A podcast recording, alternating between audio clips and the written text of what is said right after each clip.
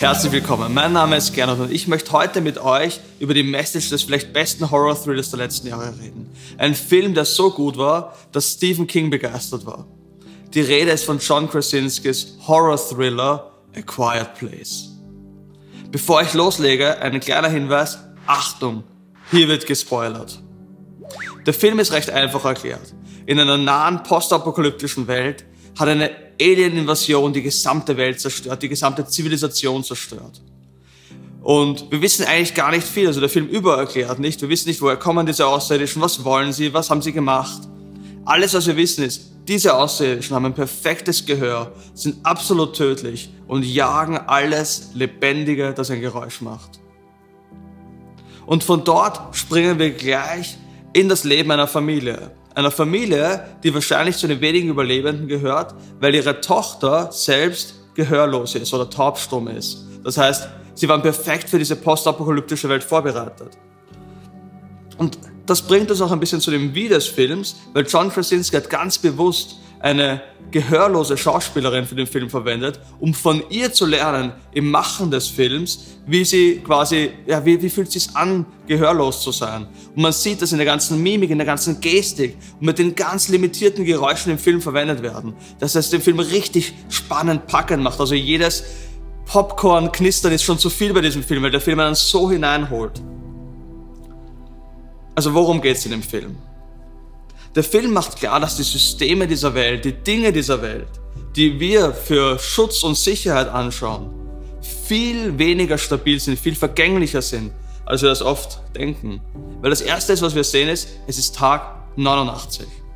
Das heißt, 89 Tage und die Welt ist schon ausgestorben. Es gibt keine Politik mehr, keine Wirtschaft mehr. Die ganzen restlichen Grundlagen unseres Lebens sind alle zerstört. Ohne langem Kampf, ohne irgendwelche großartigen Überreste alles ist verschwunden. Co-Autor, Regisseur und Hauptdarsteller John Krasinski macht, wie er bei einem, zu einem Interview zu Gast ist bei Talks at Google, klar, dass das absichtlich war. Er wollte bewusst kommunizieren. Unsere menschlichen Systeme sind viel zerbrechlicher, als wir uns oft einreden. Ich denke, dass das ein Gedanke ist, der uns nach dem Jahr 2020 nur allzu vertraut ist. Also wir hatten ja gar keine Alien-Invasion, wir hatten ja nur einen Virus, aber schon dieser Virus hat ausgereicht, um unsere ganze Welt zum Alarmen zu bringen. Und ich glaube, dass wir aus dem gelernt haben, dass unsere westliche Konsumgesellschaft viel fragiler ist, als wir uns oft vorstellen und dass es gar nicht viel braucht, um diese Illusion von Glück, die wir uns oft einreden, einfach auszulöschen. Und ich denke, dass aus dem Grund gerade die Fragen, die der Film aufwirft, aktueller denn je sind. Was zählt im Leben wirklich? Was bleibt im Leben, wenn alles wegbricht? Was hat tatsächlich Wert? In Antwort auf diese Fragen stellt der Film das schlichte Leben in den, in den Mittelpunkt. Die Stille des Films ist nicht nur buchstäblich, es ist sogar die große Metapher des Films. Die Idylle der Familie steht in einem scharfen Kontrast nicht nur zu dem Horror und der Dunkelheit einer Alien-Invasion, sondern auch zu diesem lauten, um Aufmerksamkeit buhlenden, ja, diese um laute, um Aufmerksamkeit buhlende Welt unserer Entertainment-Kultur.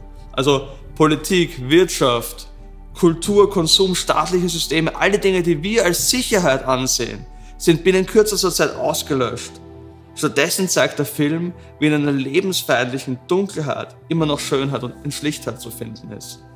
Die idyllische Stille wird immer wieder in dem Film hervorgekehrt. Also wenn zum Beispiel die Tochter in den Feldern liegt oder der Vater mit, beim Fischen mit dem Sohn ist und die gemeinsam lachen oder in der romantischen Szene zwischen den Eltern oder beim gemeinsamen Familiengebet in der Stille vorm Essen oder wenn die Kinder gemeinsam Monopoly spielen. In all diesen Szenen sind sie umgeben von einer dunklen Horrorwelt.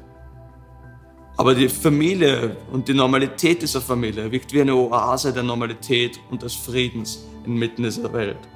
Und auch was für ein Kontrast zu der hektischen Entertainment- und Konsumwelt, in der wir leben, wo wir von der Konsumindustrie, von einem Hype zum nächsten gejagt werden, wo Politik und Medien uns von einer Angst und Panik zur nächsten jagen wo wir in einer hyperindividualisierten Welt immer auf Glückssuche sind und uns ständig neu erfinden müssen, uns ständig neu vermarkten und darstellen müssen, damit wir endlich Zufriedenheit und Anerkennung finden. Ich glaube, in dem Kontext ist auch der Name der Familie sehr bedeutend.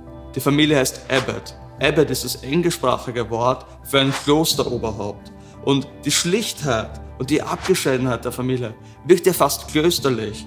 Und auch die Religiosität der Familie ist in dem Zusammenhang bemerkenswert. Sie danken betend vor dem Essen und für den verstorbenen Sohn stellen sie ein Kreuz auf. All das sind wohl kaum Symbole für eine säkulare Welt, sondern sind Wegweiser, die uns auf göttliche Transzendenz hinweisen. Und selbst die Alien-Invasion wird in einer Szene eine transzendelle Quelle zugewiesen. Todesengel. Kann es sein, dass dieser Film uns einladen möchte, den Blick wegzulenken von den Illusionen der Sicherheit unserer modernen, konsumenden Themenwelt und uns zu den Dingen hinleiten möchte, die tatsächlich Wert haben, Bestand haben und echtes Glück versprechen. Ein weiteres zentrales Thema des Films ist Familie. Das passt auch ganz gut, weil Emily Blunt und John Krasinski, die beiden Hauptdarsteller, sind ja auch in der Realität miteinander verheiratet. Und John Krasinski hat mit der Arbeit für den Film drei Wochen nach der Geburt der zweiten gemeinsamen Tochter begonnen. Und beide betonen immer wieder, dass dieser Film auch ein Liebesbrief an ihre Kinder ist. Ein bisschen absurd bei einem Horror-Thriller, aber es ist trotzdem ein Liebesbrief an ihre Kinder. Und sie haben sehr stark auch im Dreh dieses Films das Konzept der Elternschaft, ihre eigene Elternschaft reflektiert. Wobei, und das finde ich vor allem als Vater besonders spannend, das Familienleben wird nicht als paradiesisch und idyllisch beschrieben. Also die Herausforderung der Beziehung zwischen einem Vater und seiner Teenager-Tochter wird genauso thematisiert. Genauso wie die elterliche Angst, niemals genug sein zu können, immer an diesen Herausforderungen doch zu scheitern. Aber was in den Mittelpunkt gerückt wird, ist die Opferbereitschaft, die erforderlich ist, wenn Eltern sind. Man sieht das beim Vater, wenn er in sein Leben bereit ist, aufs Spiel zu setzen für seinen Sohn, der am Anfang verstirbt. Oder wenn er sich über Monate einsetzt, seiner Tochter dieses Hörgerät zu verschaffen. Oder vor allem natürlich dann in der letzten Szene oder in dieser großen Szene am Ende, wo er sein eigenes Leben gibt, um seine Kinder buchstäblich aus den Todesfängen der Außerirdischen zu retten. Das Einzige, was diese Opferbereitschaft übertrifft, ist eigentlich die unglaubliche Tapferkeit und die Kraft der Mutter. Also die Geburtsszene in dem Film ist einfach irre. Nichts kann diese Geburtsszene übertreffen. Die Frau hat Wehen, irrsinnige Schmerzen. Dann ist sie auch noch verfolgt von diesen Außerirdischen, von diesen dunklen Mächten. Dann rammt sie sich einen Nagel in den Fuß und kann nicht gescheit auftreten. Und das Ganze führt uns zu diesem Höhepunkt hin, wo die Mutter in der Badewanne liegt, unter Schmerzen, komplett alleine, verfolgt immer noch von einem Außerirdischen, der hinterherkommt und dieses Kind gebiert. Vollkommen tapfer, mutig, edelmütig. Und ich glaube, nichts kann die Leiden und die Freuden und wie nahe die beisammen liegen einer Mutter besser beschreiben als diese Szenen. Und ich glaube, die Botschaft an diesem Punkt vom Film scheint klar zu sein. Das Glück des einfachen Lebens der Familiengemeinschaft ist nur möglich, wenn wir bereit sind, Opfer zu bringen, wenn wir Opferbereitschaft haben. Und wenn ich ganz ehrlich bin, für mich als einen absolut unperfekten und fehlerhaften Vater war das eine unglaubliche Inspiration.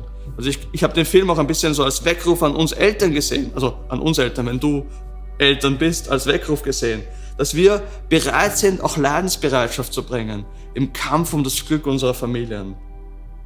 Und all das bringt mich, glaube ich, zu dem größten, zu dem Höhepunkt, zu dem coolsten Punkt, den ich in dem Film sehe, nämlich die unglaublich lebensbejahende Botschaft, die dieser Film hat. Also ganz am Anfang, in der Anfangsszene, da meint der jüngste Sohn mit einer Rakete in der Hand, auf diese Weise werden wir entkommen. Und ich glaube, nichts wäre verständlicher, als in dieser Welt entkommen zu wollen. Man ist von Außerirdischen verfolgt, die einen umbringen wollen, alles ist verwüstet, die könnten jederzeit zuschlagen, eine komplette Angstwelt. Aber der Film schlägt eine Alternative vor, zu entkommen. Nicht ein Entkommen aus dem Dunkelheit dieser Welt, sondern das Schaffen von Licht inmitten von Dunkelheit die Herausforderung des Lebens anzunehmen und inmitten von lebensfeindlichen Umständen Glück und Normalität zu finden. Und man sieht, dass es dieser Familie nicht darum geht, einfach nur zu überleben, irgendwie zu überleben, sondern das gute Leben zu finden inmitten der Dunkelheit. Sie lassen sich nicht von der Dunkelheit entmutigen, sondern sie finden Hoffnung. Also für mich ist das so beeindruckend, wie diese Mutter versucht, ihrem Kind eine Ausbildung zu geben. Oder wie der Vater an einer Lösung für seine gehörlose Tochter arbeitet. Oder wie die Mutter mit Liebe dieses Kinderzimmer dekoriert und gestaltet für das Baby, das sie erwartet. Und wie der Vater seinem Sohn Lebensfreude und Mut zuspricht inmitten dieser Situation. Oder sogar wie der Vater am Heimweg dann von der einen Szene mit dem Sohn einem Mann begegnet, der seine Frau verloren hat und dessen Lebensmut verloren hat und der noch versucht, ihn davon abzubringen, sein Leben aufzugeben und zu sterben, sondern ihn versucht noch zu retten. Also inmitten des Horrors einer Alien-Invasion schafft es dieser Familie, ein klares Ja zum Leben zu sagen. Mögen die Umstände noch so dunkel sein. Die Botschaft des Films scheint zu sein, dass unser Leben ein Geschenk ist. Ein Geschenk, das es wert ist anzunehmen. Nirgendwo wird das, glaube ich, deutlicher als in der Schwangerschaft der Mutter. Also in den Umständen, in denen sie ist, ist ja eine Geburt, ist ein Kind auf die Welt zu bringen, ein absolutes Todesurteil. Und selbst das Kleinkind hat ja nicht wirklich eine tolle Aussicht. Also das Kleinkind kommt in eine Welt, wo sie von Außerirdischen ständig bedroht wird. Und trotzdem, der Wert des Lebens dieses kleinen Kindes, dieses Geschenk des Lebens dieses kleinen Kindes, übertrifft alle Kalkulationen für die Familie. Die Freude der Eltern, trotz aller Gefahr über diese Schwangerschaft, zeigt das, glaube ich, und setzt ein klares Statement. Und ich glaube, dass der aufopferungsvolle Einsatz gerade dieser Mutter in einem scharfen Kontrast zu unserer Kultur steht, wo Kinder nicht als Geschenk, sondern als Last gesehen werden und wo Menschen bereit sind, auf Kinder zu verzichten, sie abzuschieben, nur um die eigenen Träume zu verwirklichen. Während unsere Kultur alles zu Konsumgütern reduziert.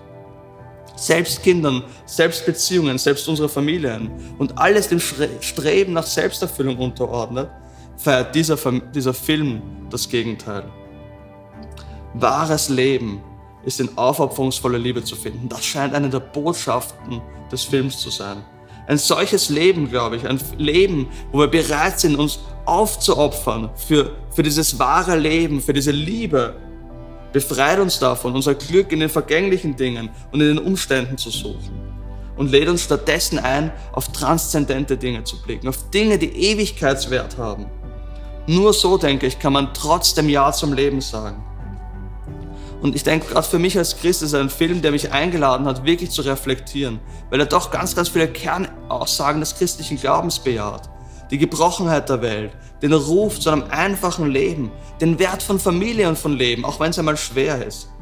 Und über allem diesen Ruf, das Schöne, das Wahre, das gute Leben zu finden. Was denkst du zu den Punkten, die A Quiet Place versucht zu machen? Was denkst du zu den Antworten, die ich für ein Leben in einer zerbrochenen Welt aus dem Film herausgearbeitet habe. Und wie hat dir der Film überhaupt gefallen? Schreib uns das in die Kommentare, gemeinsam mit Ideen für andere Filme, die du gerne erklärt haben möchtest und mit Anmerkungen, was du gut an dem Video fandest und was du schlecht an den Videos fandest. Danke auf jeden Fall fürs Zuschauen und bis zum nächsten Mal.